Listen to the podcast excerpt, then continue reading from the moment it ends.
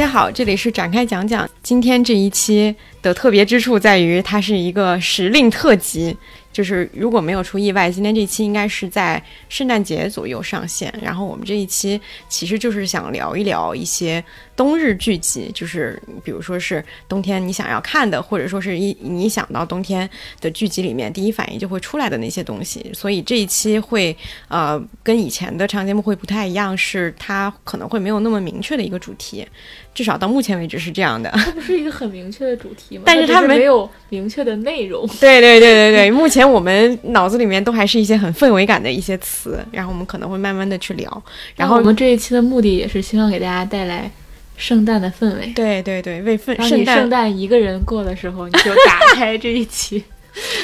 有人可能一听就关了，觉得自己太惨了。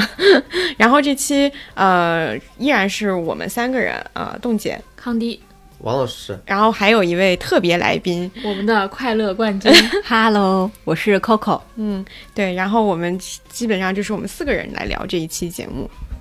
然后我们这期节目，呃，不会分三个阶段，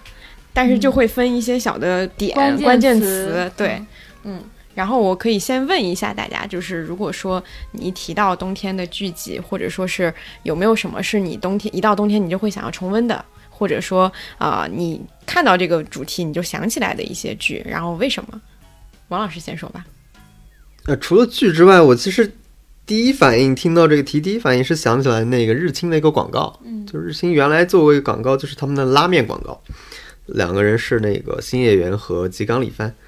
就是他那个广告，就是我之所以想起来的原因，就是因为它的里边包含了，就是我对日剧的所有想象都在那个里边。就是冬天外面在下雪，里面有一个暖炉，上面在烧水，水有蒸汽。然后那个新演员的眼睛经常眼镜经常被那个蒸汽朦胧住，然后他朦胧住的眼镜里边，那个雾化开之后，面前就出现了那个吉冈里帆，是一个不是是吃拉面送一只狐狸，就是吉冈里帆扮演那只狐狸。对，就是其实就是那么一个广告，然后他其实做了一系列，就是其实里边包含了非常多的冬天元素，比如圣诞节就系围巾，就是他给你狐狸系围巾，嗯，就这种元素非常多。其实这个是我呃一开始能够想到的一个呃特别给我留下冬天印象的东西吧，嗯，对，就比较简单。那 Coco 呢？嗯，我这边的话会想到两个剧，一个是大家都耳熟能详的《请回答一九八八》，嗯，然后这个的话，我其实一下先想到的是个阿泽的爸爸，然后跟善宇的妈妈表白的时候，他说天气这么冷，那我们一起过吧。然后这个我就觉得是一个特别有冬天氛围的一个东西嘛，想到这个，还有一个就是《Unnatural》，就是。呃，这个的话其实主要是俩，一个是说，嗯，因为一提到那个 unnatural 的话，首先就会想到它特励志那种职场氛围嘛，然后冬天总是有一种大家该冬眠了很丧的感觉，但看一看又很励志的那种感觉。还有一个就是因为石原吃饭的那个状态实在是太香了，让人觉得很幸福，然后他吃的一些吃饭一样。真的差不多，就是搞，就是可以像小刚一样搞。然后接下来就会说，大家要求那个 Coco 出吃播视频，他吃饭吃可香了。对，然后对，然后就会想到这两个吧，嗯。我第一个想到的是问题餐厅，但我当时对问题餐厅就是一个非常具象的画面，其实是一个人物，就是孙港莫优演的那个大厨，因为他刚出场的时候，他就是一个彩色的羽绒服嘛，然后他就一直呃染了个头发，然后戴着帽子，其实你一直看不清他长什么样，他到后来他慢慢就是说他开始和人有距离的，他刚开始是一个就是。老自己待着的一个人，然后我其实对冬天的感觉也是这样，因为我们冬天的时候不会穿羽绒服嘛，我一直觉得羽绒服特别像那个宇航员的那个太空服，就它让你跟这个世界就隔开了一个距离，但你在你自己那个那个身体周围的那个小环境里又是特别温暖的。就是你自己是很有安全感，但又跟人群隔开了。就我一直觉得，就是冬天给我的感觉，就是一直是这样的一个氛围。然后那个宋港莫优演的那个角色出场的时候，他其实也是这样子的，就是他其实是一个就是很孤独的人嘛，然后跟人群全一直都是隔着的。但慢慢的开始，他开始脱掉他的那件衣服，然后他开始以他的真面目融入大家，对融入大家这样的一个转变。然后包括那个剧里面，他其实是一群，嗯，算是跟男权社会。就是对抗失败的一群女性一起创业的故事嘛，然后他们都住在一起，所以里面也有一个非常经典的画面，就是刚才王老师说的那种，就他们住在家里面，然后围着那个暖桌，那个东西叫什么？暖被炉。很多场景都是大家坐在那个被炉旁边一起聊天，然后打打闹闹的那个氛围，就是问题餐厅给我的一个感觉。我我是一到冬天会想起来，或者说想要去重温的，就是《东京爱情故事》，因为呃，我觉得首先我一想起来了，其实它那个主题曲，我觉得它那个主题曲特别有氛围感，整体的那个感觉，我可能会把它放在这期的开头。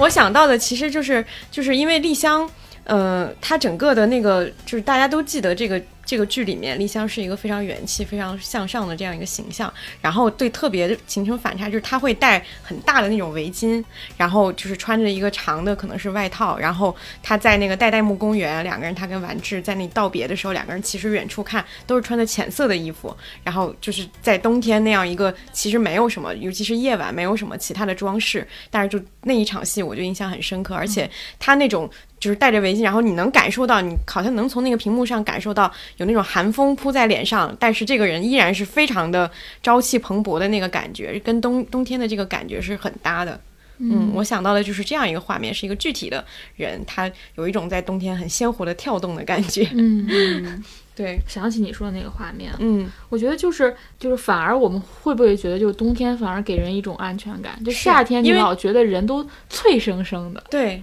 就是感觉冬天，你想的冬天，你其实要么是你觉得要安全感，要么就是你寻求很多给你安全感的东西。比如说你刚刚说的羽绒服，就是保暖的嘛，就是会让你把你包起来的围帽子、围巾啊、手套啊这些东西，或者说是碳水。就拉面，就是食物会升温的，对你，你你会非常想要去摄取很多东西，嗯，你你想要很把很多东西往自己身上揽，有那种感觉。夏天有一种很想要很多东西往外甩的那个感觉，有一种爽快的感觉。但冬天就是一个你想就是更更更好的窝起来，然后自己跟自己或者是怎么样那种感觉会很明确。所以我我也是觉得做这一期会这个时令性会很强。因为冬天好像你一想到冬天，尤其是冬天的剧，脑子里面就会浮现出很多很多的画面。嗯嗯，那那最近大家日常生活里你感受到的一个冬日瞬间是什么？日常生活里。比如我感觉到特别明确，就是因为我前段时间不是在上海出差嘛，嗯，但上海其实就老给你那种，它的冬天是那种，因为湿气比较大，老给我一种清清冷冷的感觉，就是光照很短。但是我回到北京，尤其是我这个房间不是向阳嘛，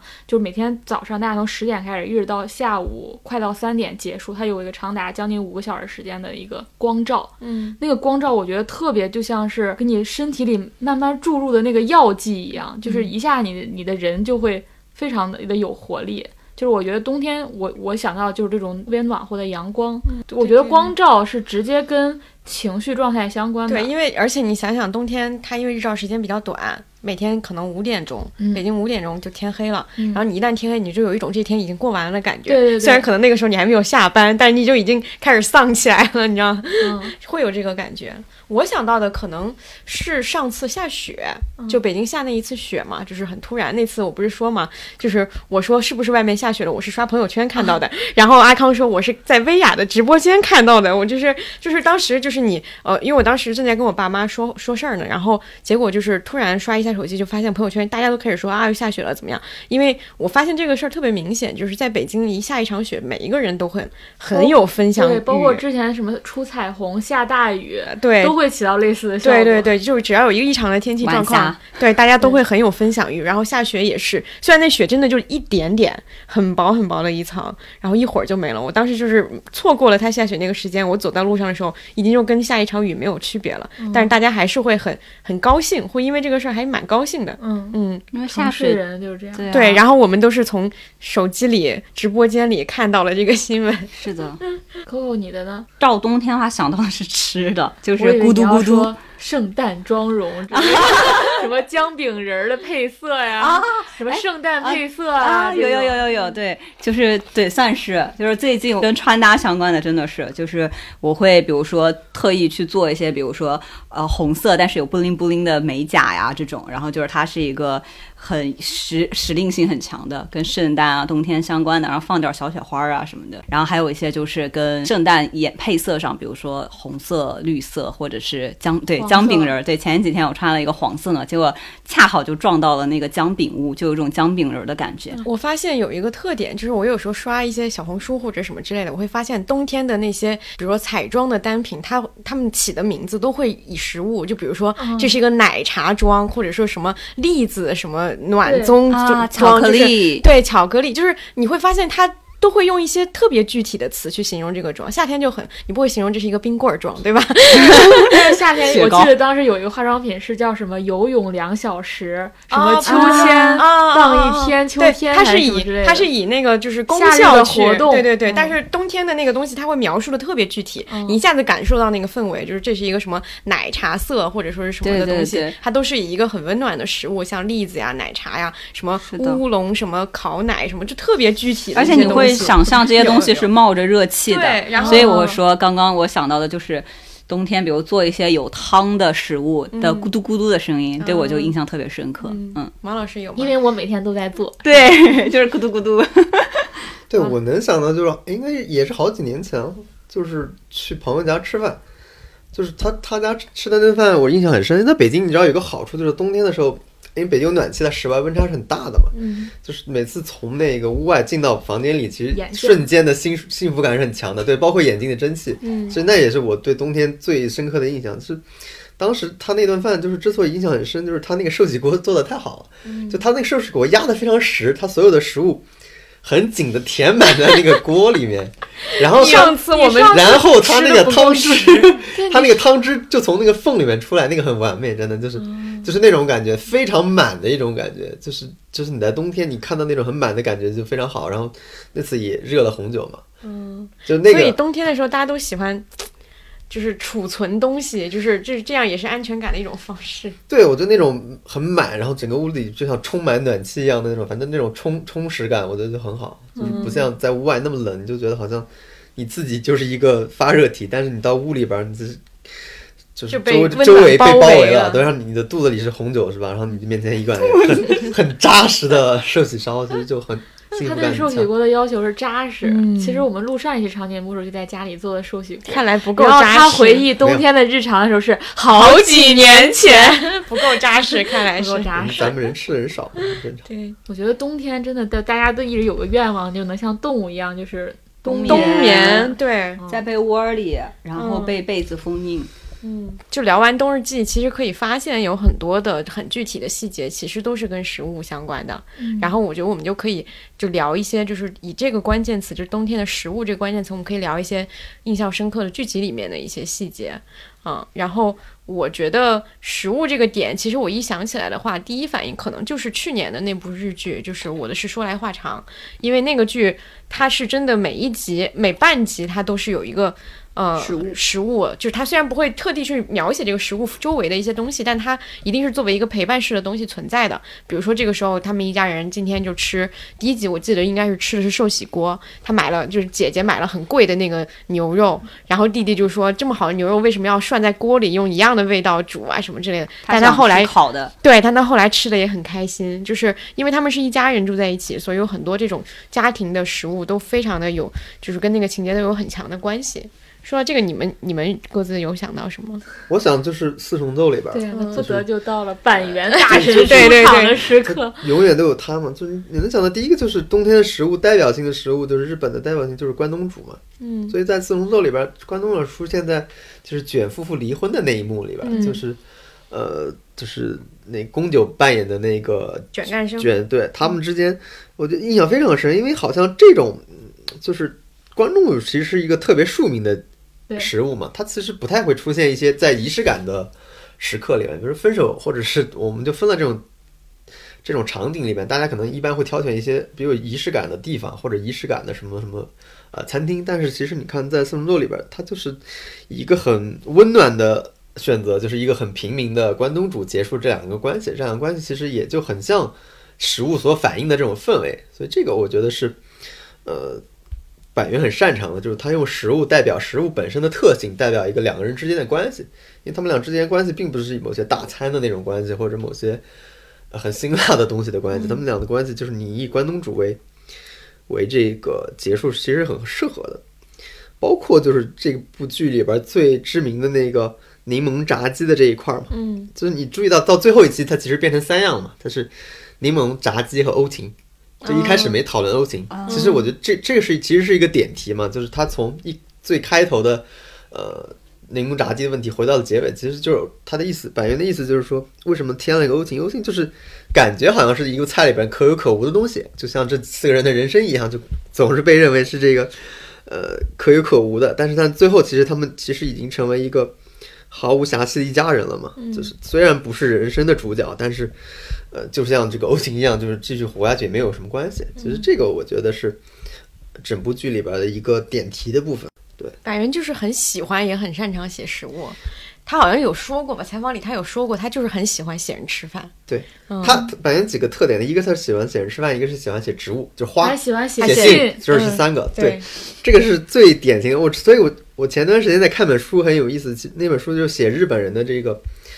精神面貌，就叫《物哀与幽玄》嘛。那本书里面就很有意思，就是我们今天也聊的冬天嘛。他说，日本其实以雪、月亮和花作为一个他们整个美学意识的核心。嗯，就你发现本板垣把这三个换了，板垣美学意识核心就是饮食、花和书信。哦 这就是不太一样的地方。就我觉得那本书写的挺好，一个就是他告诉你为什么日本人喜欢雪，包括为什么我一直在思考为什么日剧给我们的那个这种冬日感是最强的。就日本天生就有这种意识，就是雪在他们看来就是一种容易消融的东西，它其实蕴含了一种。就世间很无常的哀伤，就跟他们的那个物哀的情绪有点相关的，所以与他们感伤的性格非常契合。所以我我自己会觉得，很多时候看日剧的那种氛围感是最强的，比比其他所有剧的氛围感都强。所以我觉得可能跟他们本身民族的这个特性是有关系的。我觉得板垣这个饮食、花还有书信，其实都跟他特别会写对话有关。因为因为饮食的话，就是你一般要让角色进入到一个对话的状态，经常就是比如他们在散步，或者在尤其日剧里面很早期都是什么在小公园里。他说他非常不喜欢这样的场景，但是在吃饭的时候，你其实能做很多各种不同的变化嘛。你在不同的餐桌上吃不同的菜，然后花呢，其实是是一般用它的花语嘛，就花语有一个暗含的意思，可能能传递出一个另外的。另外一个感觉，然后书信其实就是你不好当面说的话，然后你用书信来表达。其实这三种我觉得都是服务于他特别会写的那种，因为他也是以金句著称的嘛。是是的，他在这这三点其实也是辅助他这个对话的这个表达，我觉得是是有一个连贯的。对，而且我之前也是看他的一个访谈，他说他特别不喜欢写那种直接说出来的话，他喜欢迂回着写，他喜欢表面上说的是这句，但是实际意思是那个。但你你发现这几个，包括你刚刚说的食物的时候，其实他们聊食物的时候，其实聊的是个人性格。然后花也是，就会有花语，花语有另外的意思。信也是，就是说不出来的，然后他以信的方式去告诉他，就其实他都是一个很迂回、隐藏在后面的一个东西。有这样的，就是他把一个别的东西推到前面了，但是其实他很多那种内内心的思绪是压在后面的。对，包括那个最近他出那个书《初恋与不伦》，嗯，那个他是书信还是是聊天记录，好像都算。嗯就第一个好像是书信，第二个聊天记录嗯啊，就也是这种方式嘛。我觉得板垣确实有很多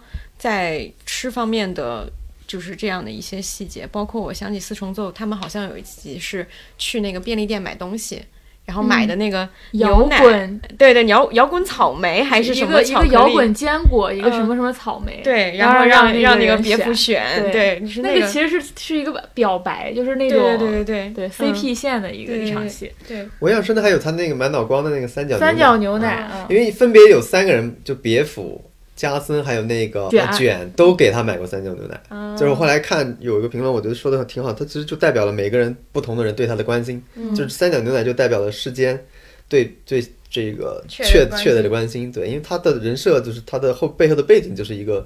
那样子的，就是缺乏关爱的对对对，缺乏关爱的一个人。所以他所有板垣的东西，你你只要理解了食物的东西，然后你就自然理解了这个背后对应的人。所以他每每部戏可能都是有这样子的写法。包括他在里面也非常直接的就说什么哭的时候还能吃东西就能活下去嘛，嗯这也是卷嗯队当时和小雀的一个聊天，嗯，嗯，这部剧我当时看的印象很深，就是因为这部剧当时是在 B 站上看的，但是 B 站不停的下架这部剧，不知道你记不记得？然后大家就用各种的起名，清景泽爱情故事，对，那个时候我印象最深的，就是青井泽整个的那个雪景，我觉得就其实就被反映出来了。嗯，就是后来还有一个叫甜甜圈什么甜甜圈动，四甜甜圈四人故事，反正也跟食物有关系。然后还有个全员单恋，啊，这是他们就的是，这是他们的算是 slogan 吧，全员单恋，全员说谎，对，这我印象特别深，因为当时 B 站还就是不是正版引进的嘛，对。不断有人传，但是 B 站不停的在下删，架。所以大家不停的用不同的名字上去，我觉得非常有意思。就这个事儿，就是因为我这两天想再看一集嘛，你就发现，因为中间他们被芒果 TV 买过一次版权，对。导致全网把这个资源全部下架了一次，嗯。导致你现在就很多本来有的那些字幕组也没有了。嗯。但是我就发现 B 站还有，嗯。然后 B 站现在的新名字就是四重奏那个英文，啊，然后你得四重奏那个英文，然后你后面打零一，你就可以搜到。啊，啊然后打零二就第二集，就这个，如果大家还想看的话，这是一个途径。就他在他在 B 站上真是经历了这个无数的这个改名，嗯。一直改名到现在一个最隐晦的方式。嗯。那关于食物的还有什么？其实问题餐厅也特，因为问题餐厅本身就是一个餐厅嘛，但是问题餐厅的问题是它里面做的是法餐，所以它那个寓意啊什么可能没有，对它没有那么直接亲近感，就是你会发现还是就是这些食物还是越日常越有对，而且这些食食物以一个角落里出现，就你反而变成一个开餐厅的话，那些嗯食物反而不会那么的具有象征意义。当然里面也有啊，一些做什么汤啊什么之类的。但是没有那种温暖感。想起来真的还是四重奏。我刚刚又想起一个，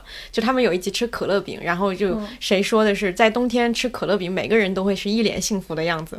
那我怀疑这个可乐饼后来失之愈合也用在了小偷家族里对面嗯。嗯然后我在想想到就是说，当时失之愈合专门发了 Twitter，然后表扬那个板垣他瑞二，就特别会写食物。嗯，然后你说这个可乐饼，我突然知道他们俩好像真的有这个嗯渊源嗯啊嗯，因为《小偷家族》里面也用了可乐饼嘛。对。对，然后还有那个，嗯、板垣的另外一个剧叫《追忆善然》，嗯，就是呃，里面有一个情节，虽然他可能他他们那个也是冬天的戏嘛，然后他们有一集是他们去那种家庭餐厅，就是那个日本很多的那种，就是看起来很平价的那种，嗯有点西餐的那个那个店。然后他们去那儿的时候，他有一个桥段，其实跟食物呃有一点关系。他是这样的，就是他们两个人去点那个套餐，就是他不是会选嘛，然后有一个人就很犹豫，说我到底选 A 还是选 B？那我还是选 B 吧。但是他选完 B 以后又后悔了，他其实是想吃 A，但是又没有办法，因为已经下单了。结果后来发现端上来的时候，对方弄错了，给他送的是 A。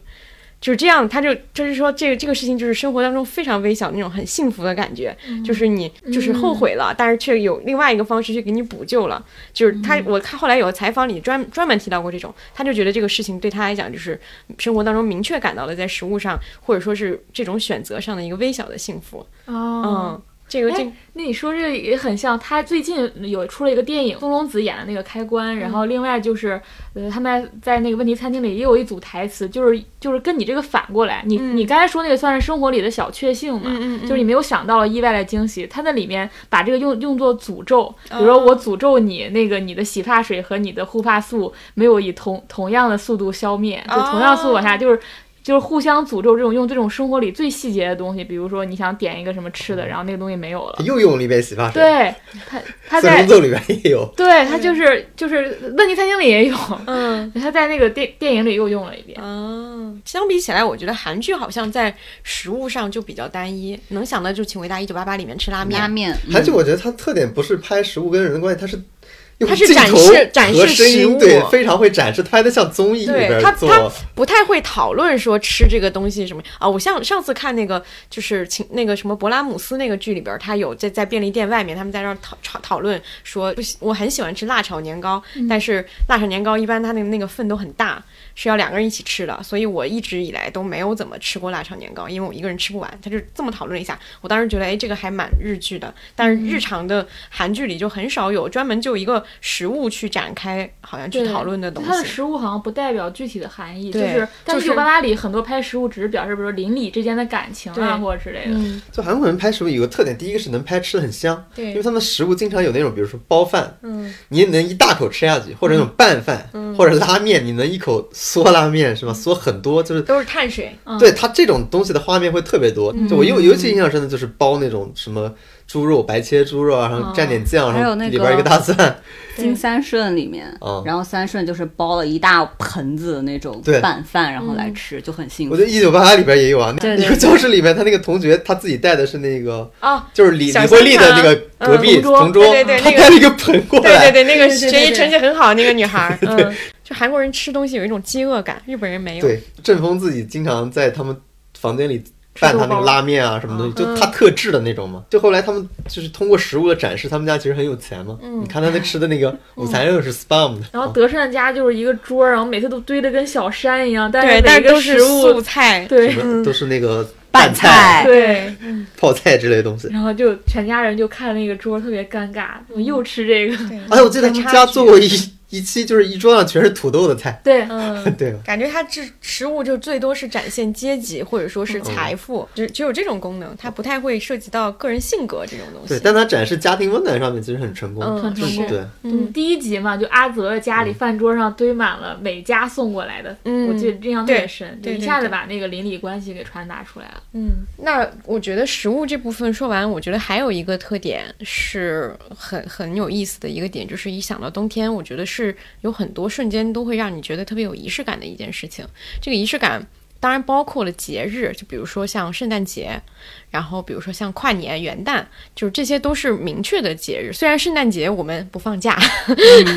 但是大家的圣诞感那种感觉很早就开始，我记得是十一月底吧，就有各种地方开始有挂圣诞树啊，或者说是有那种音乐啊什么的，这些都会有了。那个氛围感就是很，我觉得还蛮浓的。是的，对，然后这个是一个仪式感，另外一个就是包括冬天会下雪、初雪这个事情，也是蛮有仪式感，尤其是在会下雪的北方地区，然后也是蛮有。好严谨啊，这个表达。但并你不是说南方不下雪，对，那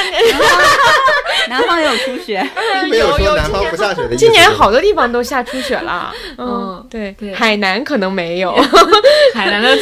听众，对不起了。对对对对，就是这几个仪式感，你想仪式感也能想到很多剧集里面的东西，尤其是圣诞节吧，我觉得可以先从圣诞节开始说，因为嗯，有专门的，尤其是我觉得日本过圣诞节的这个氛围非常非常重。对。嗯，就是他们的圣诞节真的是，而且他们把圣诞节过成了有点像情人节的样子。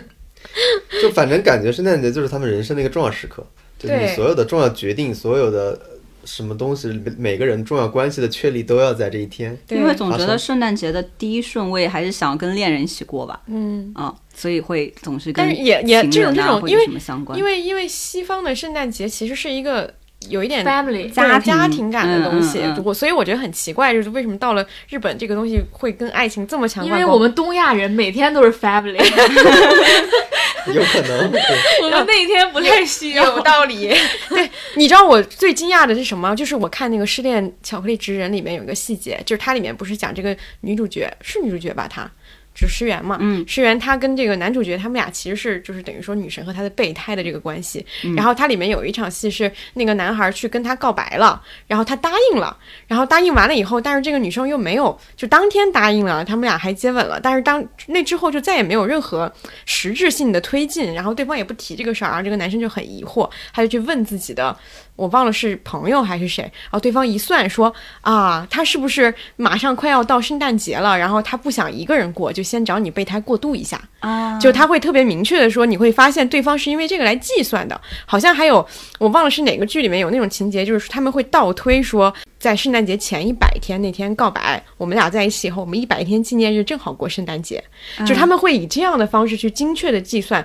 我在那一天我一定要达到一个什么样的目标，就已经到了这种程度了，我觉得这个是很吓人的。嗯，还有那个朝五晚九，就是里面他最后的那个重场戏就放在圣诞树下嘛，就是嗯求婚的那场戏就放在那里面。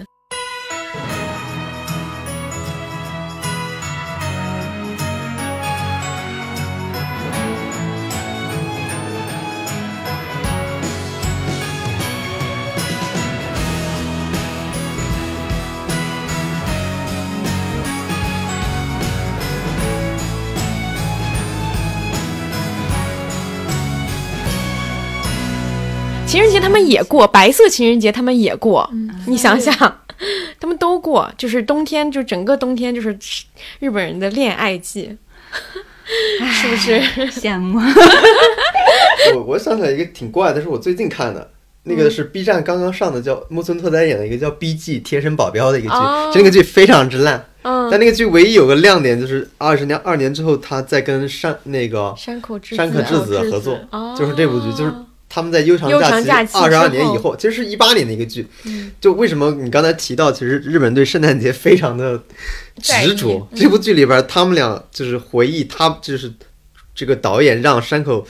智子和那个木村拓哉重逢拍的那个那个重逢的画面，就是就是他们俩之前在这部 B.G 这部剧里面重逢画面是就是在圣诞节，就是他给了山口智智子一个那个悠长假期时的那个拥抱，你知道吗？就抱起来转一圈，就非常古老的一个东西，但他也安排在那一天。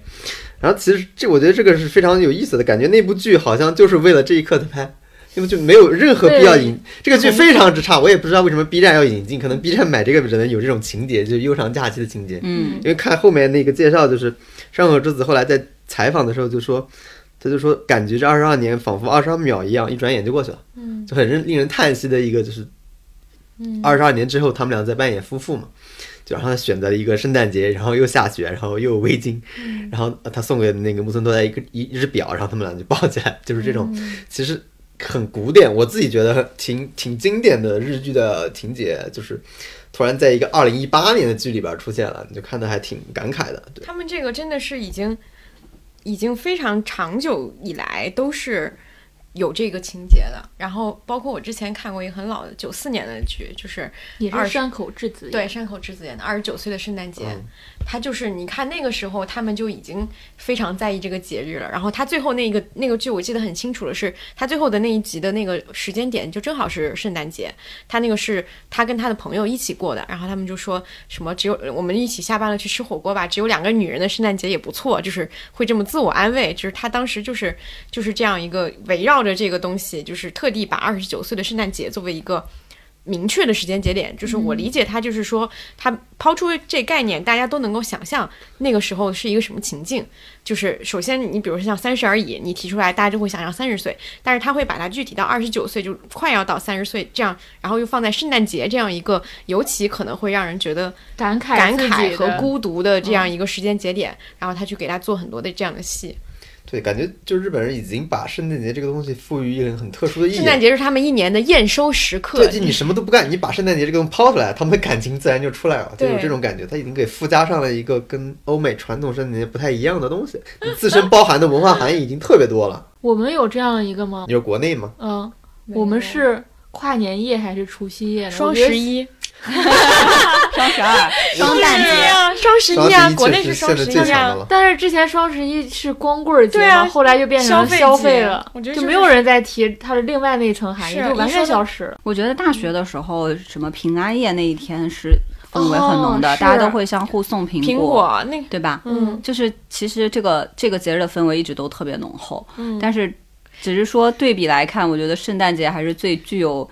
童话浪漫色彩的，然后它还是有再加上下雪什么的，。国内你你很难想象，就是春节，然后噼里啪啦，你在那个就是鞭鞭炮声中不痛苦表白了，很奇怪。因为因为对，真的，因为我觉得年轻人提起春节都是痛苦啊，现在。而且哦对，因为你又想到回家就是紧张的什么父母对啊，代际之间一些对。紧张的关系啊什么的。国内的很多节日都会这样，就是你所有节日它其实都是非常严肃的，对，我觉得不不单纯，比如春节它是很丰富的，你是家人团圆，你是要回去见父母，你要发红包，你要你要走亲戚。对，各种东西，你要是跟你的人生相关的，跟我相关的。但圣诞节我觉得是个很单纯的节，对。就是你可以不谈对，你可以谈恋爱不谈恋爱，快乐就我就是下雪，我就是什么收礼物，嗯。我就是看圣诞树，其实很单纯，就是简单的说就是快乐的一个节日就就完了，它其实没有富含那么多沉重的意义在身上嘛。我觉得这是嗯之之所以大家之前比如跨文化的人都可以过这个节的原因，嗯，就是因为大家想要快乐，就很简单的快乐嘛。不是因为崇洋媚外才喜欢圣诞节，而是因为这是一个我们能找到的最快乐的节日。又很严谨。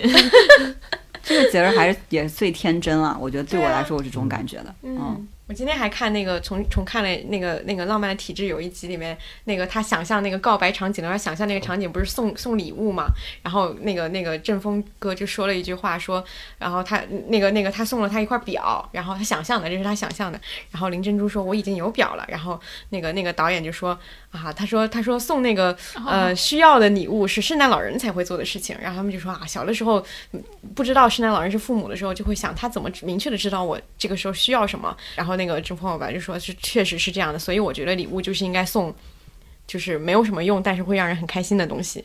他有提到这个，我觉得就有点像是圣诞节的一个氛围，就是有很多没有什么，其实没有什么用，但是会让你很开心的一些部分。嗯，都跟布灵布灵相关，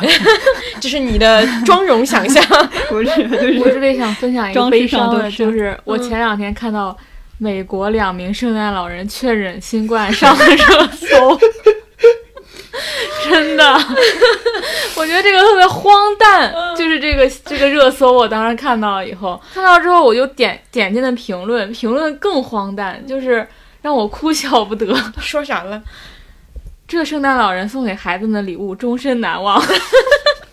好像好像说是今年有那个美国的有一个什么新闻，他有直接就是播报，就说今年什么圣诞老人可能不会送你们礼物了，就是为了防止新冠的传播。对，就 我就觉得，如果我在美国的话，我作为一个记者，我特别就是想去写这圣诞这个两个圣诞老人的那个故事，他们的轨迹，他们的新冠轨迹，就是他们送礼物的轨迹，你不觉得很很荒谬吗？还有一个还有一个剧也是跟圣诞节明确相关，就是也是板垣写的，就是那个最后的圣诞节那个剧。比较一般，他那个男主角就是那个东《东京爱情故事》男主角织田裕二他们怎。么这么喜欢把直接用在标题里啊？嗯，我们怎么没有什么？没有，你用了可能就会 被打上崇说说什么洋媚外的春节什么之类的，春节联欢晚会，因为有这个了，没有人敢僭越，你知道吗？然后那个最后圣诞节里面，因为它是我忘了是九四年还是九几年的，然后我还当时特地去查了，它里面有几个梗。就是比如说有那个男主角拿那个纸板给那个女主角写写字儿的那个，哦然后还有就是最后有一集，他是有有一个配角，然后他等于说这两个人一直在互相的，就是好像就是比如说那个男孩帮这个女孩追他想要追的那个呃大大叔什么之类的，然后结果最后他们俩在一起了。他们俩在一起的时候，那个女孩家里有很多弟弟妹妹，然后他就去冲是是个开餐厅的，好像，然后他就冲到他家去求婚，然后就有那个两层楼，他们家里的那些人和他的朋友就在那儿给他们鼓掌。这这两个桥段都是呃《真爱至上》里面的桥段。对，嗯，就是我当时还特意查了一下，《真爱至上》好像是九三年的，真爱至上是二零零三年，哦我说错了，零三年的。然后这个戏是零四年的，所以我就当时在想，是不是正好是板垣看到了，然后他就马上把这两个梗用到了自己的那个对他不知道这个零三年的这个电影会会在这么之后火每年圣诞节就会被大 大家家列为必看看的。《真爱至上》这部电影从从我上大学还上的时候就开始了，就每年圣诞节都会有人说我今天晚上要看什么，当然一般都是单身的看，就是我今天晚上要看这部剧了扎。心了。可能刚要接这句话，你知道吗可能？听这个播客的人当时正在想，哎，我这会儿先下载那个电影，我先听会儿播客，然后发现被 Q 到。因为我印象特特别深，我我有一年在大学，嗯，我那天晚上就在写稿，还在干什么？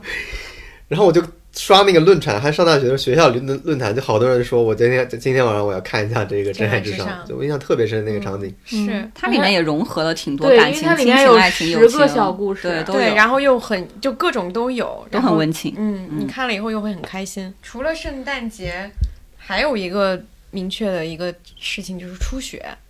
就是第一次下雪这个事儿。我们之前面有有简单聊过，但是我觉得初雪这个事儿好像更多的是韩剧里边才有的，对，尤其特指《来自星星的你》。炸鸡啤酒，对，在初雪的时候炸鸡啤酒，出来的吗？嗯，是是的是创造出来的吗？就是千颂伊说的呀。千颂伊说的这以前都没有过，没有过完全不是一个传统之类的。没哦有。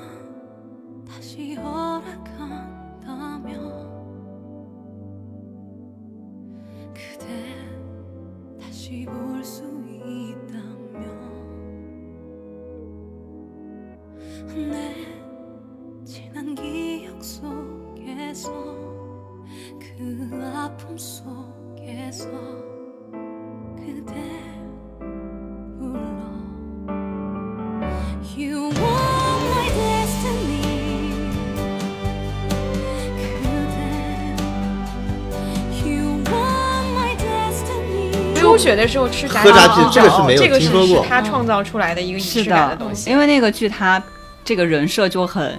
叫女神经那种感觉嘛。本来那个男主回忆的是女主的前世在初雪那天表白，就初雪表白这件事也是很就是一个、算是一个仪式感嘛。结果回到现代，然后女主就盯着远方说：“哦，初雪了，那想吃炸炸鸡啤酒就反而变成了一个梗，对，是一个对，算是一个解构。这个我记得特别印象特别深刻，当时播完之后，感觉路边开启了很多炸鸡啤酒，炸鸡和啤酒永远的绑定了在了一起。对，就是让它永远绑定在一起。现在到现在你去提它，它都还是一个经典套餐。是的，是的，嗯，而且我记得《爱的迫降》里面，《爱的迫降》里面后面不是后半段，他那个呃李正赫来了首尔嘛，然后他们也是一起吃炸鸡的时候，外面开始下雪了，嗯，好像我忘了孙孙艺珍有没有 Q 这个梗啊，但是他们也是有这个。有这个梗的，就是初雪的时候，他们也在吃炸鸡。嗯嗯，就是在到今天还有还有人还记得这件事情，还是把它作为一个仪式感的事情。是它真的就是完全被这部剧已经变成了一个带来了一个产业。对，拉动了多少就业？对，呃，就是最近我不是在看那个，就是住在青潭洞嘛，它里面就有一集就是讲下雪了，初雪，然后就是呃，它里面就有个台词，它的意思就是说，只要是跟想什么想见的人一起过的，就是每一场雪都是初雪，类似于这种。我觉得初雪马上一个即将红，一个深刻的绑定，只是现在没有在影视剧里绑定，嗯但我估计也快了，就是初雪和故宫。啊，以后可能我们的电视剧的他之前是是因为那个《步步惊心》吗？就是宫，他是因为宫才哦，他好像也跟影视剧有一点点关系，就是《嗯步步惊心》里面那个下雪的那个，对对对对对对对那个经典的对对场景，对对对嗯。但是关于初雪跟故宫更更有名的梗不是，只要故宫一初雪一到故宫就闭馆了吗？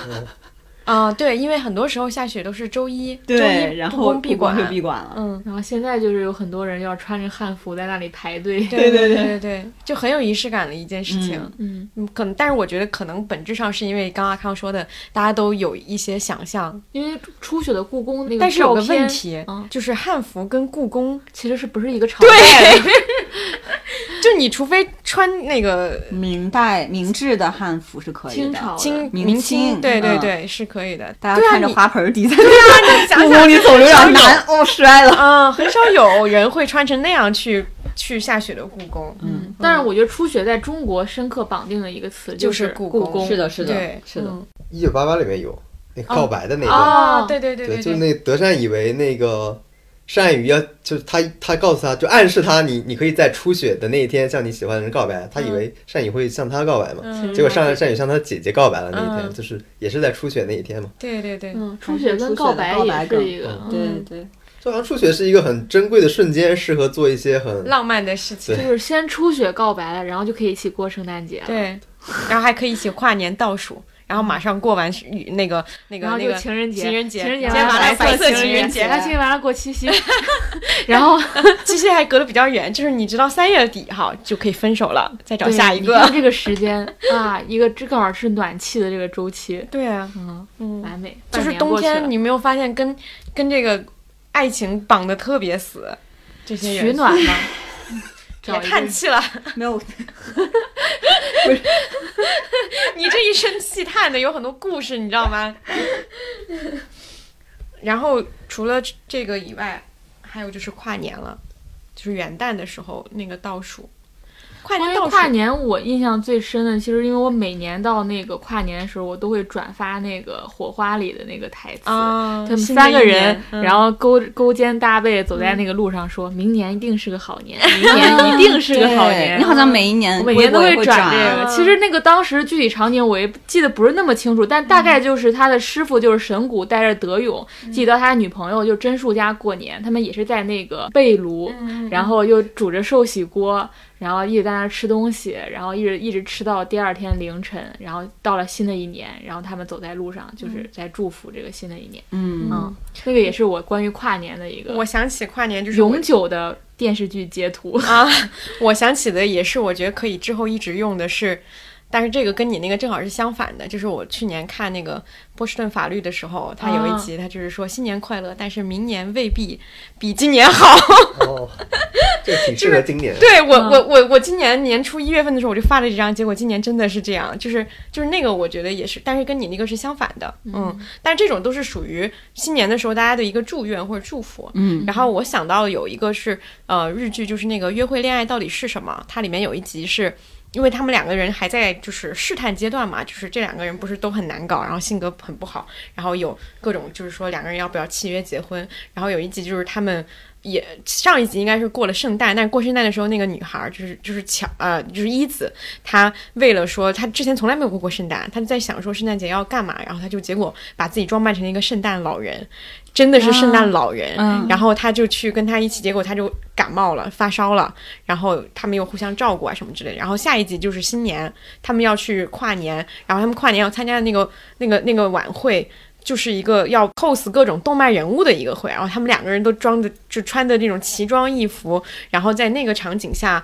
在倒数的时候，所有人都在那儿倒数，但他们俩在说一个很重要的一个话，然后就是在做一些很郑重的，就是告白啊，或者是怎么样，这种这种感觉。又是告白。这里我觉得也插入一个日常分享，嗯，就是你印象比较深的一次自己生活里的跨年。挺好啊。去年展开讲讲，对，去年展开讲讲去阿那亚跨年，我觉得挺好玩的。挺好的，放火啊，嗯对啊具就那里体让别人听不懂，好吧？对，去年我们跨年的时候去去阿那亚嘛，然后嗯正好我们租的那个民宿位置特别好，就是能看到大王海。尔挑的。对，王老师挑的那个后来无数个人，也没有无数个人，夸张了，好好多人问我那个对是哪里。对它那个就是那个窗景特别好，白天的时候就能看到大海，就直接就是旁边就是那个孤独图书馆嘛。然后那天晚上在那个他们在海滩上有活动，就有那种嗯各种艺术表演，就是在那儿就是他们其实弄了一圈火，对，啊，应该是个是个二零二零吗？不是是一个无限还是一个什哦，么？无限，对，无限那个那个数学符号。对，然后有人就在那儿点火，然后把那个全都烧起来，就有很多人在那儿围观，然后我们又挤不进去，嗯，但我们就决定回去看，一个对，以一个比较高的视角去看那个火燃烧，我觉得比现场看要好那个。整个是个落地窗，正好对着大海，我们就三个人就讲完了，是吧？可以跟交叉。我嗯跟你们俩跨过年，也跟跟他他跨过年过年。我们当天是这样去了那个电影院，然后呢，在看《第三度嫌疑人》之前，康老师 pre drink 了。看完电影出来以后，我们就去在路边吃那个煲仔饭，然后突然就开始大家开始倒数了。那个是特别老的那种房子嘛，所以马路两边的那种房子，它是外面是有一个阳台的，对，嗯居民区。突然有个人冲出来大喊，对，然后突然他就冲出来，拿着一个擀面杖跟一锅，然后就在那儿敲敲敲敲敲，就是来迎接新年。你就有一种在那种老社区里，然后那种所有人都在一块儿那种感觉，就很很不给你这种现代城市的感觉，很复古，就一下穿越到那种六七十年代的感觉，每个人都认识那种小街区。哦嗯，对，尖沙咀那块儿确实这样，但是好像现在也哎，被现在别拆没了，就拆掉了嘛那块儿。然后我我自己的话，反正每一年跨年我都会认真的过。然后最开始是我在伦敦的时候过跨年，然后伦敦的那个烟火是特别有名的，跨年的烟火。然后那是我第一次感受到就是。叫什么全民蹦迪那种状态，因为老外就是非常的外放嘛，所以我们是当时那个跨年是在泰晤士河边，然后我印象特别深刻，就是我们到了那个位置以后，就有俩女孩铺了一毯子，铺了一个毯子在地上，然后开了香槟，然后两个人就开始一直在等那个跨年的时候，然后跨完年等那个呃大楼倒数完以后，然后就会开始放那种就嗨歌吧，然后大家就开始全民蹦迪，然后蹦迪的时候上面就会因为它会直播整个场面嘛，会有那个无人机在上面给大家拍，拍的时候还会指挥大家把手机的闪光灯打开，所以对对对，就那种状态。然后还有就是去日本跨年，那个氛围也特别好，是因为日本他们的寺庙会举行一些哦跨年的仪式。然后当时我们是，嗯，那个寺庙是会敲那个钟声，然后是代表着人生的那几种烦恼都离你远去。日本跨年经常有个背景，就是日本跨年是有红白歌会的。对，啊对这个其实是一个很大的，就啊对对你在所有剧很多剧里边都能看到，如果你跨年的背景就是电视里面在放红白歌会。跨年，我们其实没什么跨年的概念吧？就跨年，我们更多的还是说跟朋友啊或者之类的，因为我们两个月之后又要再跨一次对，离得太近了，太近了。所以我们更多的其实还是在过春节。我总有那种感，因为我生日是二月份，我总有一种感觉，就是从十二月底我就不想我就不想那个努力了，我想等这一年过去，或者说这一岁过去，然后我就两个月都不努力，你知道吗？就一直要到自己过完生日，好像这个事情才整个就过去。仪式感其实除了节日和这种时间节点以外，其实也还是有一些非常明确的对，非常明确的，你能够联想到的一个具体的一个物件，有这种，尤其是我觉得看日剧会有想到的，就是被炉，嗯，对，其实如果大家看得多，对被炉，我觉得如果放一个日日本冬天屋内器具温暖排行榜，它应该是排第一的东西，因为这也是日本独有的嘛，就是被炉和橘子，就是他们喜欢在呃被炉上放一些橘子，一个橘子是当当季的一个东西，另外一个橘子好像那个皮是能够去一些味儿的，所以、嗯。然后本身那个被炉的温度给橘子带来温度也很好吃嘛，其实这个是如果看日剧或者动漫里面是最常见的一个冬日的品。我自己印象很深的剧就是当时看《交响情人梦》里面的情节，就是当时玉木玉木宏演的那个角色其实是一个很高冷的角色嘛，然后那个呃上野树里演的那个野田妹其实有有一个疯癫的角色，但是就是有一天就是他邀请他这个等于是学长去他家吃饭，就是在这个被炉上吃那个忘了火锅之类的东西，就结果那那个学长一直很高冷，一直很高冷，直到那个吃着吃着突然睡着了，因为被炉太暖和了，就这当时给我印象非常深，就太暖和以至于睡着了。后来这个剧就结束的时候，就是拍电影拍完之后，这个被炉还送给那个粉丝，直接把这个被炉送给粉丝了。它是一个特别有象征意义的东西。嗯，包括他们好像有一个重要情节，就后来两个人接吻也是在被炉里面接吻的。当时有个很搞笑，我就记得有有一个那个评论说啊，这一幕好温暖啊！我当时印象特别深。我说废话，你在被炉里结当吻，然温暖。肯定温暖呀！就当时就看那个剧，然后挺有意思的。这其实是其实最早不是在这这部剧里，最早我看《樱桃小丸子》里面就有，对我最早也是樱桃小丸子，反正这是最早的记忆。就这什么玩意儿？就对中国其实是没有的嘛。对，但是这个我发现，就是因为我有上海的朋友，他们也会买被炉，就是我发现这个是适用于没有暖气的地区，对，因为就它是北京就肯定不会有。而且它只能局部暖和。对南方有很南方有很多都是这种局部取暖的。嗯我从小就有那种，就是一个烤火的一个小箱子一样对对对，我我也第一次听，也是听我一个贵州的朋友说，嗯它是个火箱，对对对叫火箱对嗯火箱，把脚这样然后搭一个小被子，就这样，嗯，然后还有电炉子，然后上面还可以打麻将。如果说对应到我国的话，东北地区那岂不就是热炕跟冻梨，对对对对对对吧，就是这两个，我觉得也是一个对应的对。东西。然后被炉我还想起也是那个，就是我的是说来话长里面有一集也是，啊就是他那个对男主角他跟他的。那个姐夫姐夫嗯两个人穿的都是灰色那种一套的那个卫衣，那种运动裤，特别舒服。然后他们就说今天要干什么呢？然后坐在被窝里吃橘子，就吃了一天，然后就躺下了，就是一天就这么过去了，就是那种情况。因为是它给人带来的不光是温暖感，而是固定在一个特定的环境里，就就是你其实不能动的，这个你封印在那里。对你不能动，不像比如说北方，像北京现在家里到处都有暖气，其实没有那种感觉。对对，你可以你可以到处晃。他们我记得甚至有人专门发明了那种自动送橘子过来的车，就你橘子不够，那个车因为你在被窝里不想动嘛，嗯，所以你在被窝里看剧啊，甚至对，甚至躺下睡觉，就是其实是这么一种仪式感的东西。而且他把那种嗯。说不想从被窝里钻出来，他给了一个更大的空间，就是你可坐可躺，你可以坐起来，也可以躺下去。那我的我我觉得我冬天我的床就这样，包括你看旁边这个小桌，就是我 随时可以在上面工作一真会儿。的真的，我我我有的时候觉得我进入你的房间，你就是那种状态，因为你的那是我这个小桌就床放在膝就仿盖上佛一。个被褥。对嗯我觉得说说呃，可能不算仪式感的东西，但是会有一些，也是一些小东西会跟冬天比较相关。我觉得这里可以请 Coco 来讲一讲，我们可以讲一下 剧集的冬日穿搭，类似这种东西。OK，、那个关于穿搭的话，其实冬天的话，一想起来就会想到，就是比如说一些配饰相关的，那肯定会想到一些围巾啊、手套啊、帽子啊什么的。然后围巾的话，哎，这就追溯到上个世纪，是不是上个 世纪的剧了？冬季恋歌之冬季恋歌我，们那时候真的还蛮小的，但是很小，我们也觉得会很有印象。情已经没有什么印象，但是对他那个形象太有印象了。对，就是裴勇勇俊俊戴着嗯围巾，然后戴这个眼镜对的大衣牛角扣大衣吧，好像是。对，非嗯常的深刻。然后这我感觉就是一个特别出圈儿的造型了，嗯算是咱们小时候都没看过都知道。嗯，包上一季括上一期《西游记》啊，龟贤还复刻了这个造型。然后跟手套还有手套相关的，就会想到那个《一九八八》里面当时呃，对粉色手套就是。德善说想特别想要粉色的手套，然后当时阿泽跟。呃，狗狗焕焕都送了他粉色的手套，然后当时就是有一个情节，就是说他当天下雪了，他到底是戴哪一副手套出然后两个？手套，一个是五指的，一个是那种哆啦 A 梦的，对哆啦 A 梦。对对对。哆，啦 A 梦 也不是哆啦 A 梦还是没有指头，还是有一个的，嗯。对，那种就连连指的那种，对的手套。然后当时后来这哎这就预示了后面的结局，反正最后他确实是选了阿泽送他的那一副。还有就是跟帽子相关的了，因为帽子嘛，就是好像韩剧的女主比较喜欢戴那种耳朵都有的那种滑雪的帽子，很很可爱。韩剧。女主比较喜欢戴帽子，对，还有就是毛线帽，对。然后毛线帽的话，这个就特容易跟一些恋爱的情节相关了，就比如说《Healer》里面，然后他把那个毛线帽扯下来，对，然后吻她，啊就吻那个女男主，把他那个毛线帽扯下来遮住他的眼眼睛然后吻对。她的这个嗯。一幕。哦，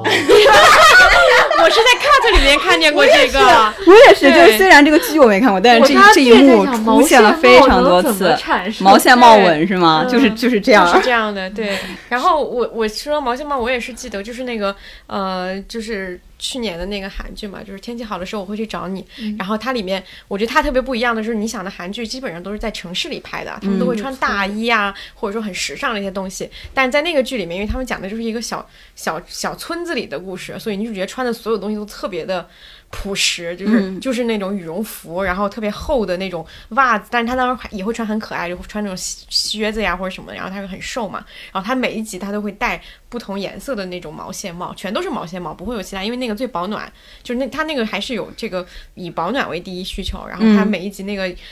帽子都颜色不一样，然后朴敏英的头特别小，对，特别小，然后你就会发现哦，什么样的猫的头一切艺人的头都是很很小。除了嗯雷佳音，严谨了，严谨。了。对，就是我就想到那个那个小雀，就四宗咒里小雀那些嗯。穿搭，其实很多人想 cos 他那个，是因为就是根很本不行，对。只有那个他可以穿成那太样。瘦了，对嗯。他底下不是穿个那个厚特别厚的棉棉裤？对，嗯，一穿就很臃肿。对，而且他他里面还会有各种各样的袜子，我印象特别深刻对。就是总是会拍他袜子因为的特他不是要光着脚才能拉琴嘛，所以每次都会有他那个袜子的那个脱掉的特哦，还有一个就是冬季非常必备的毛衣单品。嗯嗯，然后毛衣单品的话，其实我最开始想起来的就是非常著名的彩虹毛衣，那就是我们小时候看那个《对不起我爱你》里面女主的这一件毛衣。然后特别有意思的是，后来我大概前几年又重新回看嘛，就发现，呃，结果结尾的时候，其实女主又换了一件毛衣，但她换的是一件白色的毛衣。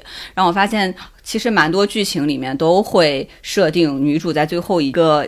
穿搭是一件白色的毛衣，还有一个彩虹的毛衣，就是天使之恋。对对，《嗯天使之恋》里面，然后佐佐木希的彩虹毛衣，然后这个就是非常著名的于老师的图书馆之吻。嗯然后这种，反正他们穿的毛衣都是那种宽宽大大的啊，非常就是这些容易前提引发都是大家的保护欲。对啊，他是个瘦是个瘦子，又瘦头又小，女明星穿搭。对对，还有一个就是高领毛衣了啊，这个很快补充一下好，。我讲吧啊。对我我唯一有印象就是鬼怪之后，你就发现有大概一年之内，整个韩国人男男的穿的都是一样的，在冬天。我我哦想到有一个补充，你先说。就是这，就是因为在鬼怪之后，孔刘和李东旭之后，特别是孔刘，那个他们一拍外面穿的是毛呢大衣嘛，就是那种呃黑色的那种，对。但是孔刘里边就很经典了，他穿的那个黑色的高领毛衣，嗯我我看现在直到现在孔刘都还穿那个造型，他一直 半永久，半永久一。半永久的高领包毛衣，括他的那时候发型都不能换了。对 之前不是有一次换了发型被人吐槽了，他那发型还是鬼怪时候的发型。对对所以其实是一个非常经典的一个角色。然后之后我就观察到，比如综艺里边，然后出现一些韩国素人或者这些那啊片子里边，我刚想说的就是那个心动那个 Heart Signal 心里面，对对对哇，我真的每个人穿的每个人都都一样。穿成那样。对其实 Heart 我 Signal 觉里面尤尤其是什么，就是道君，就是那个男一，他去跟他的朋友，对老中医，他去跟他的朋友聚餐，三个人穿的是一模一样的打扮，只是那里面的那个内搭的颜色和外面大衣的颜色稍有区别，但搭配方式是一模一样的。就你会发现这个。领毛衣加大衣，对，韩国男生已经到了一种，他们把这个东西作为一种公式去继承的一种一种范式。对因为要拍片子，说明他们拿出来是很拿手的东西，就对他们会觉得这个是一个稳妥。对非常不，出错的穿搭。就甚至觉得是非常好、非常精精致的，流我不知道，行的对是这么一种穿搭。就至少不是一个日常，就是那种或者说很土的东西。所以我觉得这个是影响还是蛮大的，就像之前的那个炸鸡和啤酒一样，就是韩剧在这一方面的呃影响确实还蛮厉害的。嗯，你刚才说一个，我突然还又想起来一个，你说什么头很小之类，应该不是剧里边的，那是那个石原里美不是在有个节目里面试贝雷帽吗？啊 对，那个西班牙之旅，他，买了二十几个贝雷帽。不同颜色的，对 对，贝雷帽这个单品也是因为贝雷帽一不太保暖，它就是一个造型。纯造型的单品，我就发现就是确实非常累，而且戴这个东西非常累，只有嗯，对是可哦能、是这样吗？对，那可能是因为它是你想试试吗？扣在我你想是的头上的一个小角，对你就是完整的你就是戴上顶去不舒服是吗？嗯飘着而且对人的要求应该挺高的。我听说好多人后来也学这个穿搭，好像不太对。而且冬天这样穿的是是不是还挺少的？因为它就是不保暖。然后还有就是大大衣类的嘛，哎，然后来自星星的你里面那个千颂伊穿那个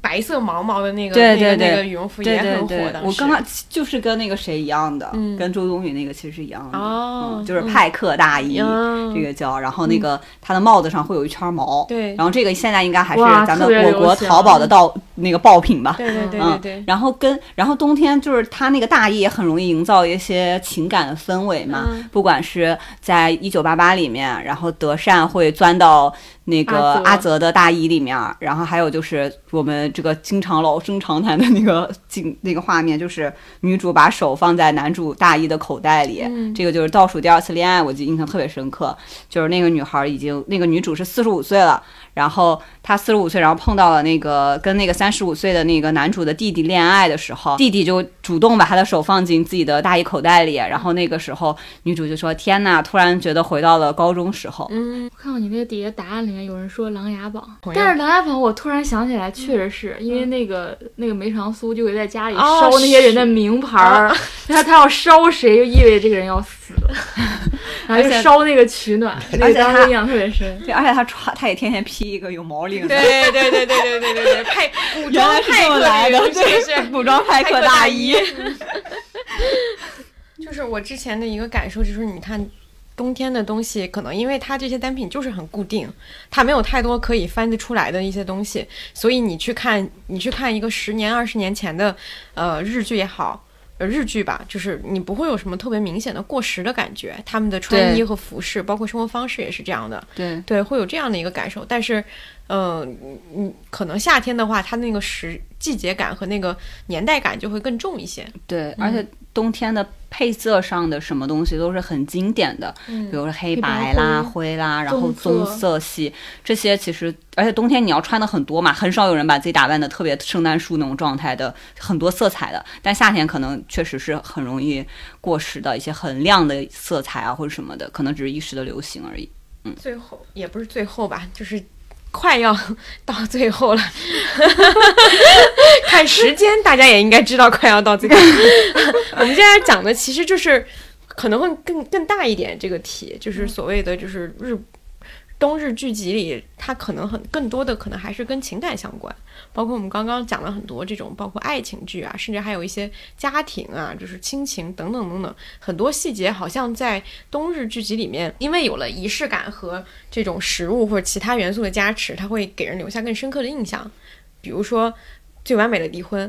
呃呃，我觉得这个可以先说一个点，是我呃为什么会有这种感觉，是因为呃。日剧和韩剧，它的那个每年计划我什么时候要播这个剧，其实都是有提前预期的。就是我会提前预计好，说我这个剧是要冬天拍、冬天播。那我其实写的时候就会有意的去写一个冬天的场景，包括他们的服饰啊，或者说生活环境啊，甚至有一个跟下雪或者或者是圣诞节相关的桥段，它都是按照这个播出时间去。去写的，所以观众在看的时候，就有一种自己跟剧里的人是过着同样的时间线的感觉。嗯，这个东西是在国产剧里非常非常少见的，因为国产剧没有这种提前编程、提前安排我什么时候播，所以剧里你可能冬天看到一个夏天的剧，也有可能、这个是非常常见。但是在日剧和韩剧里，它这个季节感会非常明显，所以就我觉得这个是嗯、呃一个一个比较大的一个不同。嗯，你比如像那个《最完美的离婚》，《最完美的离婚》它就是一开始就是一个冬天嘛，然后我记得就是光生就是很冷，然后穿着那样一个衣服，然后去修那个东西。到最后我忘了是 SP 还是还是第那个第一季的最后，他不就是写信就会说什么春寒料峭，就是春天来了，我们现在怎么怎么样，就是它已经是正好是一个冬天发生的故事。我印象中比较早的跟这种冬日，呃，是电影。其实最早的就是第一次接触日本人拍的那种雪地里那种哀伤东西，其实是最早就是岩井俊二。对，岩井俊二，我不不知道他为什么特别喜欢拍北海道，他拍了几部都是北海道。我感觉他在拍北海道爱情故事，一个情书，一个娜娜。啊，娜娜不算是，还有八月物语。嗯但是情书其实是最有代表性的。我反正从我的年纪来说，我最早接触的一批这种类型的，呃，就是氛围或者是这种风格的日剧，其实就是情书。嗯，我看我们那个年代人好像大部分都是这样，就是，就你能发现这个，你其实现在情节我其实记得已经不是很清楚了，大概就是反正书签里面引引发了一段被特别同名同姓的藤井树哦，的故事，对对对对，嗯，那你能记住就是冰天雪地那个那个味道，就是对，然后你对着山喊你好吗？对或什么之类的，哦那个，哎，就是暗恋的故事。对，对对对其实就不太记得情节了，但是这个氛围你记得很清楚，嗯包括娜娜，娜娜里边儿其实我也记不得，就但是我记得中中岛美嘉那个角色里边儿有一个就是嗯她从火车里跳下来，就是跪在那雪地里边儿开始哭，嗯，就那个我其实原来可能在原来自己看的片子里面就很少见有这种场景或者这种氛围营造下的对人物情感，就像刚才说的，就是。呃，日本人擅长有雪天或者冬天去去给你堆积一种哀伤感，这种其实是没有见过的。包括之前就是川端康成嘛，就这些人他其实特别喜欢写雪国这些东西。嗯日本人是很擅长写这个，其实这个是当时对我冲击很大的，就反而不见得是这个情情节上的东西，就是恋爱上的东西，反而是这个呃氛围上的东西对我冲击很大，因为感以前看国产片好像没有这么明显的。但我不知道赵本山他们拍的这个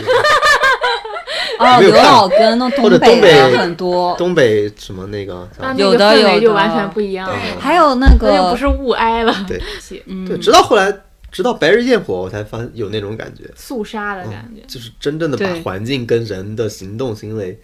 就是感觉人真的受到自然的影响了，就是有这种感觉冰刀杀人案，对然后在摩天轮上两个人的那个对情爱戏，对，但最早确实是情书这个，然后我想想到的一个情感的东西是，呃，家族的形式那个日剧，就是我觉得这个剧特别有意思，它有点像是。如果说放在国内一个春节会发生的一个故事，因为他就是一个老父亲到了那个城市里去看自己的儿子，然后儿子是一个三十多岁，然后非常的事业还蛮成功，然后每天有一套自己的那种生活规则，不是不想被人打破，然后也想一辈子独身的一个人，住在一个很好的公寓里，然后他爸住到他家里，然后就两个人很很有很有很多矛盾嘛，然后你就会发现他那个东西就是冬天的时候，就是父亲那个需求就是诉求，就是说你一定得找个人在这么大城市里，你们俩得搭伙过日子才可以，不然的话就很孤独。然后他我记得有场戏就是他在那个那个大大楼的那个下面的那个门厅，就是那个那个大堂里面，然后女主角也住在这栋大楼里，女主角就跟他说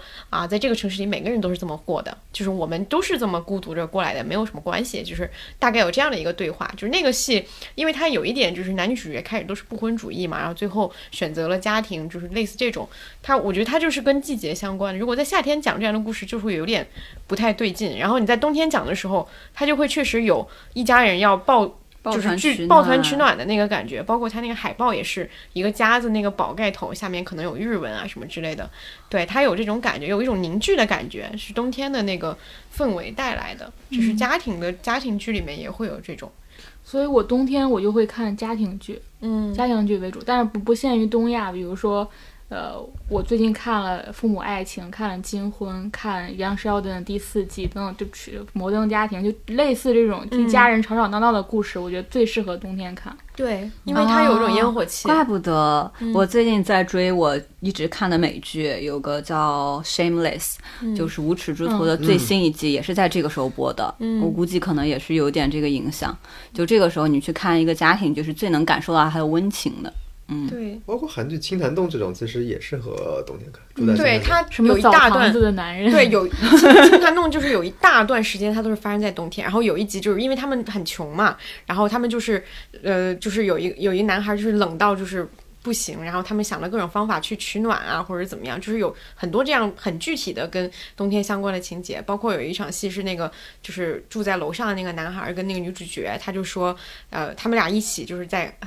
冬天的那个楼顶上，在那儿喝冰啤酒，然后然后那个女生就说很羡慕那种住在，比如他们这这会儿是在江北，然后很羡慕住在江南那些富人区里面的人。然后这个男主角就说，这个男孩就说，他说我我觉得现在这样也挺好的，你在冬天就是应该做一些让你觉得寒冷的事情，就是自然规律。如果你在冬天的时候住在房间里很热，然后夏天的时候房间里很冷，其实是跟外面相反。他那个意思就是说，你正在体验这个世界上自然发生的那件事情，所以是这个事情是好的，你不要觉得这个事情是很痛苦或者怎么样。我觉得那个也还挺治愈的。对，还真是。嗯，我经常有时候一直在家里嘛，尤其是个我家暖气特别足，我经常会忘了我这是什么季季节啊我经常会有这种感觉。对如果我长时间不出门，我会想不起来这是我是要往冬天走还是要往夏天走那种感觉。哦那初雪那天你还啊，那不算初雪了，那天也下雪那天你还出去逛了逛，嗯，就还挺浪漫的，这有啥的？浪漫的呀。在雪地里留下我只您的脚印子。不出来了，我下次找找灵感。OK，哎，但是我真的会觉，有时候会觉得，因为冬天虽然很冷啊，我有时候会走在外面的时候，你会被清醒，对，很清醒。嗯，脑子就是你，我经常有时候就夏天反而不会下去，嗯冬天反而会下去，出门转一下，然后对，一就是你动的脑子特别清楚，就是就是有一种很很，其实还就是虽然有一点冷啊，就是但是有有一些时候是那个温度正好在那个卡在一个其实还让你挺舒服的一个一个层面。因为就是是这是南北方差异了，就北方的冬天，比如下雪，对，然后它是很干燥燥的，嗯然后你是比让人的体感很舒适的。对对，但南方它是下雨，是，然后就会很湿漉漉，对然后又是阴冷的状态，你会嗯特别不舒服。是，嗯，而且你这北北方的冬天，你就是你明确知道你回家以后，其实就会缓和很多。嗯嗯，南天就是南方，就是你回家以后会更冷，对，南方你在外面穿什么，你回家还穿什么，可真的能回家还要加几件。对，超级的痛苦。被窝也是冷的。嗯，嗯，我小时候有很多关系，因为我小时候我们家里没有暖气，哦就是也在北方，然后没有暖气，然后就家里会有一有一个炉子，嗯还在上面烤花生啊，然后那个、那个会就变成一个做饭的炉子，你知道吗？就会有一个火锅或者一个什么煮的汤或者什么东西，嗯就一直在那儿放着，你可以吃一天，你围着这个炉对，子。然后那个边上会放一些什么橘子、我花生对我家里还有放香香蕉之类，反正都加加热的。啊因为嗯在南方太冷的东西你不太想吃，嗯这冬天你吃个苹果其实非常冷，嗯你根本不会去想吃它。我们不是在聊情感吗？为什么又聊到了这种食物？食物？回中国人的情感其实都是很多都是食物。上的，对，我觉得，因为冬季日志情讲情感的，我觉得就没有必要展开特别具体的去讲了。像我们刚刚提到的板垣的所有戏，你都能想到他都是情感。它跟情感有非常强烈的关系。然后，但是我觉得大家可以去发现这种，就比如说我们在看这个戏的时候，我们的季节和他的季节是一样的那种感同身受的感觉，其实也是很奇妙的一件事情。最后，我觉得可以聊一个这一期。呃，相对比较像这一期我们想要达到的一个效果，就是因为我们一直都在讲，有很多东西一想起来就跟冬天特别的相关联，它其实就是一种氛围感。就是这一期我们想聊到，或者说是想让大家有有共同感受的这个东西，因为很难用语言描述。我觉得这会儿我就应该铺一个音轨，就是那种噼里啪啦烧火的声音，你知道吗？或者说咕噜咕噜煮东西的声音，就很像下面我们来。听一段，插进去什么